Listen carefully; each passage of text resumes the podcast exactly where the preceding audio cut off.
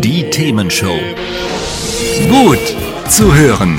Gegen Langeweile. Herzlich willkommen beim Themenshow Podcast. Habt ihr uns schon abonniert? Wenn nicht, wird's Zeit. Ihr findet unseren Podcast auf podcast.themen-show.de. Und jetzt viel Spaß mit unserem heutigen Thema, das direkt aus unserer Radioshow stammt.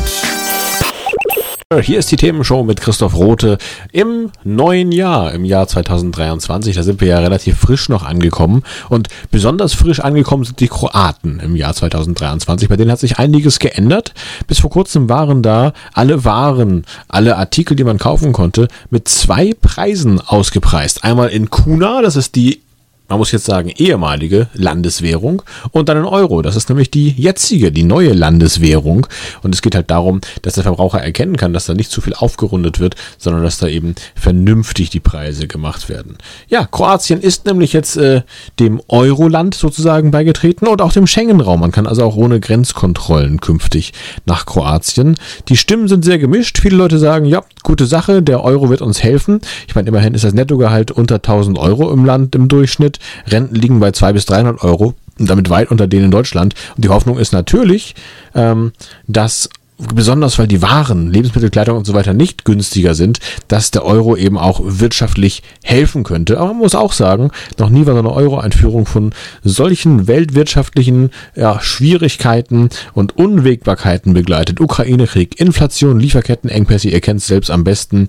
Äh, auch dort lag die Teuerungsrate in Kroatien also bei über 13 Prozent in letzter Zeit und Entlastungspakete gibt es im Vergleich zu Deutschland dort auch eher weniger. Also einige sagen, könnte richtig was werden mit dem Euro, jetzt wird es bergauf gehen.